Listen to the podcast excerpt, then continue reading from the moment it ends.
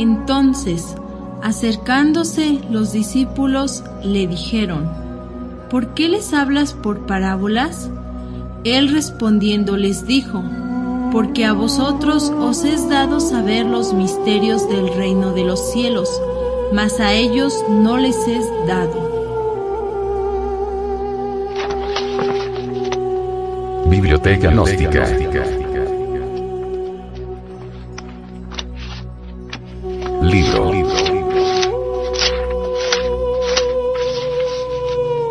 Pisti Sofía. Develada por el venerable maestro, Samael Aunweor.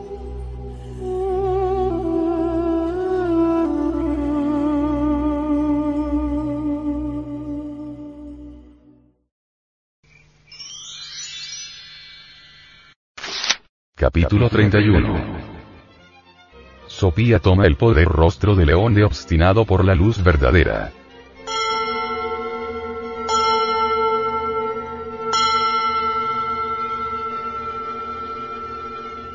Entonces ella miró hacia abajo y vio su luz de él en las partes inferiores.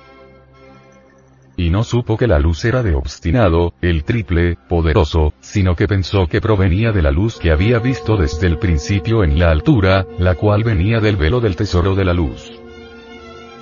Y pensó para sí. Iré a esa región sin mi par y tomaré la luz y luego modelaré a eones de luz, para poder ir a la luz de las luces, que está en lo alto de las alturas. El triple poderoso, obstinado y terrenal, tiene su intelección propia y es fácil confundir a la luz del intelecto con la luz que viene del tesoro de la luz. El intelecto, hasta se siente muy capaz de robarse la luz del gran tesoro para modelar eones de luz o genios, y secuencialmente, alcanzar el poder que le permita llegar hasta la luz de las luces que está en lo alto de las alturas. Debemos hacer una clara diferenciación entre Sopía y la razón subjetiva del mamífero intelectual equivocadamente llamado hombre. Mejor es pensar en razón objetiva, mas para ello, debemos conocer las tres mentes existentes. La primera es la mente sensual. La segunda es la mente intermedia. La tercera es la mente interior. La primera mente elabora sus conceptos de contenido mediante los datos obtenidos con los sentidos de percepción sensorial externa, por ello, nada puede saber sobre lo real. La segunda mente es el depósito de las creencias religiosas. La tercera mente solo funciona con los datos de la conciencia despierta. En la primera mente está la levadura de los saduceos materialistas e incrédulos. En la segunda mente está la levadura de los hipócritas fariseos que no trabajan sobre sí mismos. En la tercera mente está Sofía, la divina sabiduría basada en la experiencia viva y directa de eso que no es del tiempo. Jesús, el gran Kabir, nos advierte diciendo, Cuidaos de la levadura de los saduceos y de los fariseos. Las doctrinas materialistas de los saduceos giran siempre dentro del círculo vicioso de las percepciones sensoriales externas, por ende, nada pueden saber sobre eso que es lo real, sobre eso que está más allá del tiempo. Obviamente, la verdad está más allá del cuerpo, de los afectos y de la mente. Los fanáticos saduceos materialistas e incrédulos nacen en el tiempo y se pierden en el tiempo, no conocen lo real. Los hipócritas fariseos creen pero nada saben sobre eso que está más allá del tiempo. Solo Pistis Sopía sabe por experiencia mística directa, pero ella solo se relaciona con la mente interior. Experiencia real de eso que es la verdad solo es posible con Pistis Sopía. Empero, solo es posible la apertura de la mente interior y el advenimiento de Sopía despertando la conciencia. Pistis Sopía es vivencia manifiesta como razón objetiva del ser. Jamás podría funcionar la mente interior como razón objetiva sin haber pasado previamente por la aniquilación budista. Sin muerte radical, la resurrección absoluta del ser es algo más que imposible. Si no mueres tu conciencia no será resucitada. Solo la resurrección del ser hace posible el despertar de la conciencia, la apertura de la mente interior y el advenimiento de Sopía. Sopía, razón objetiva del ser, conciencia despierta. Pistis Sopía con pleno funcionalismo en la razón objetiva del ser. En esoterismo crístico gnóstico se citan siempre seis grados de la razón objetiva del ser consciente. Los grados de desarrollo de la razón objetiva del ser se conocen por el número de tridentes que lucen en los cuernos de Lucifer individual de cada uno de nosotros. Obviamente, el Lucifer individual de cada uno de nosotros es una reflexión del Logos en nuestro interior, por eso se le llama Christus, Lucifer.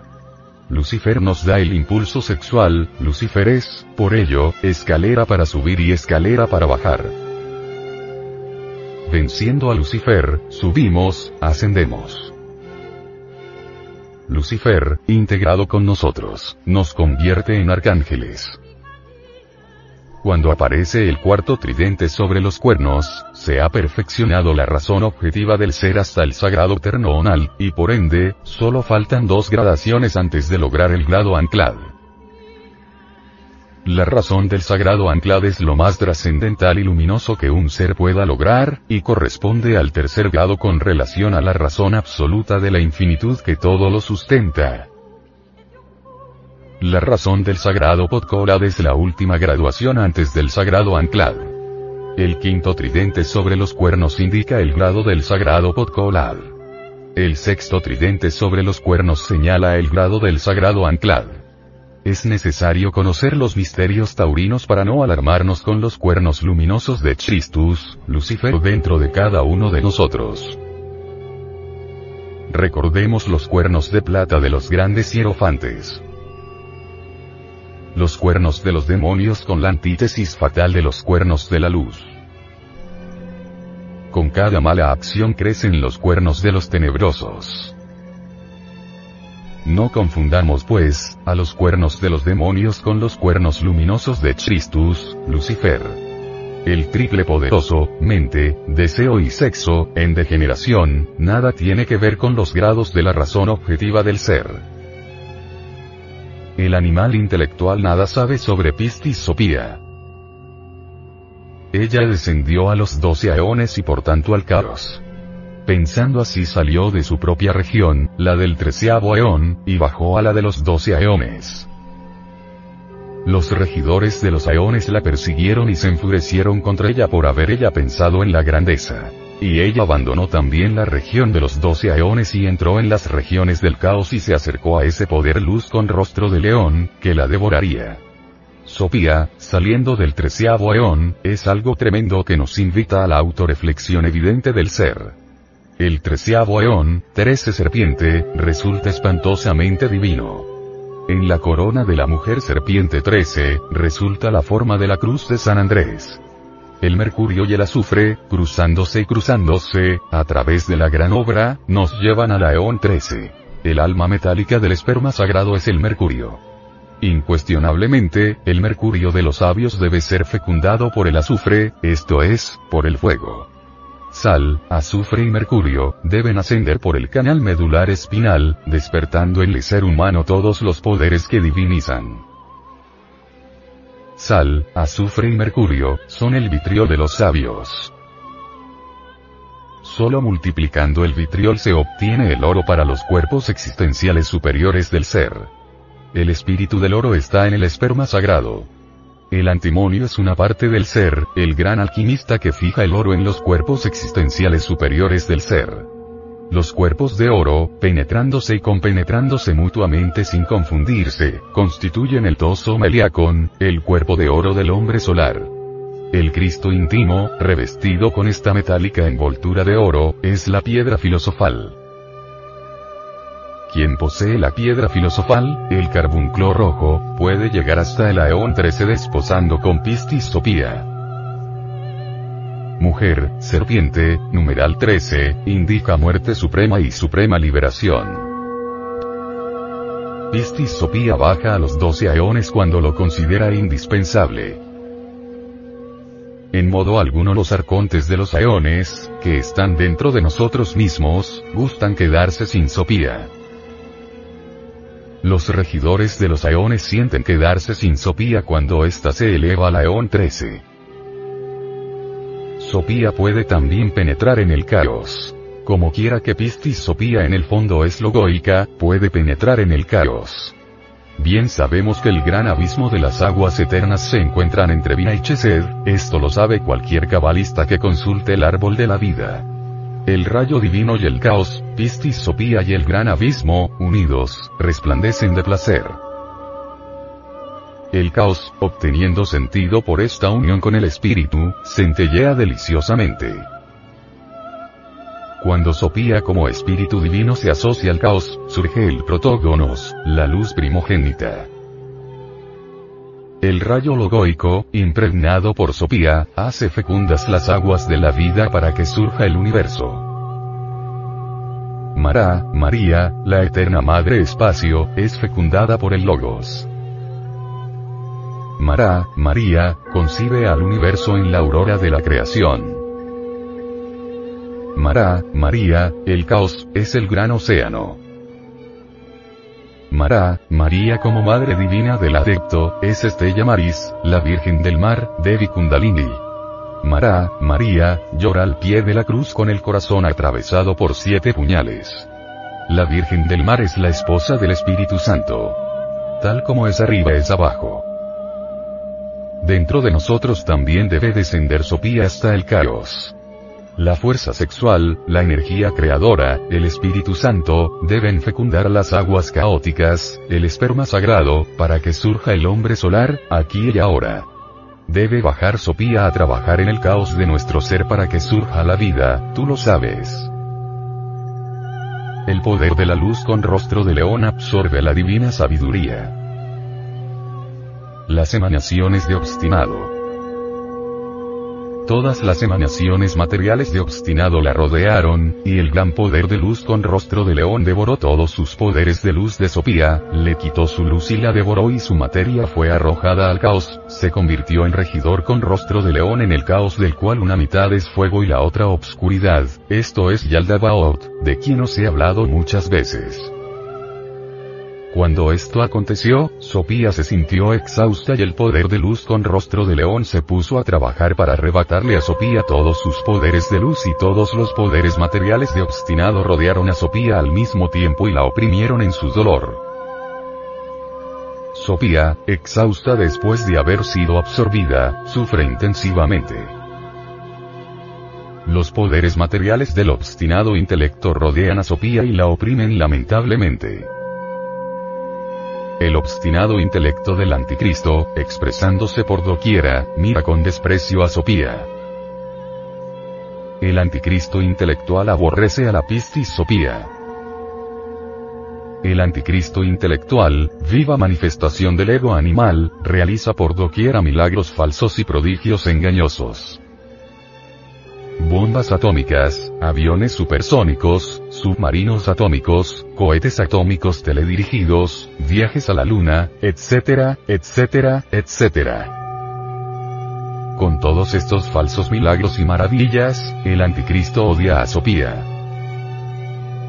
Las gentes todas doblan su rodilla ante el anticristo y dicen, no hay como la bestia. El poder de la falsa luz intelectual, con rostro de león y de dominio, riéndose, usurpa el puesto de Sopía y trabaja para arrebatarle a Sopía todos sus poderes luminosos. Doctrinas falsas se propagan por doquiera, quitándole a la pobre humanidad doliente valores eternos. El materialismo absurdo y el repugnante ateísmo quieren arrebatarle a Sopía todos sus poderes de luz por estos tiempos tenebrosos del Kali Yuga, en vísperas del Katun 13, cuando se acerca la catástrofe que cambiará totalmente la fisonomía de la corteza terrestre y acabará con toda la humana especie, se siente en el trono de Sopía el anticristo del intelectualismo. La real sabiduría, Sopía, es desplazada por las sabiondeces de los bribones del intelecto. Empero, el anticristo, el obstinado, cree que posee a Sopía. La verdadera substancia de Sopía hay que buscarla en el caos. Es en el caos donde se encuentra la gloria de Sopía. Lux in tenebris lucet. La luz brilla en las tinieblas. Sopía brilla en las tinieblas. El agua estrellada, el mercurio preparado, substancia obtenida en forma de agua metálica blanca y brillante, es el resultado del arte hermético. Lo que se encontraba difuso en la masa tenebrosa, grosera y vil del esperma animal, reluce ahora mediante la transmutación sexual. Del caos sexual surge siempre la luz de Sopía y esta luz resplandece en las tinieblas. Sopía, como verbo, es Yaldabaoth en plena acción.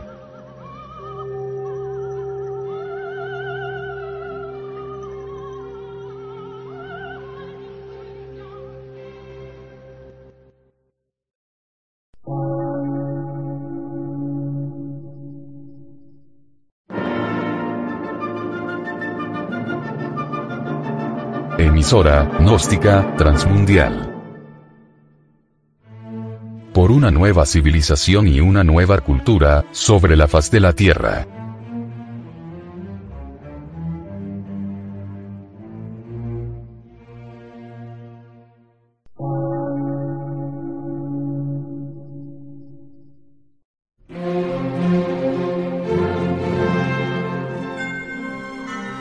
Medio de radiodifusión. Científico, artístico, místico y filosófico. De la Asociación Colombiana de Centros de Estudios Gnósticos, Antropológicos, Psicológicos y Culturales. A. C.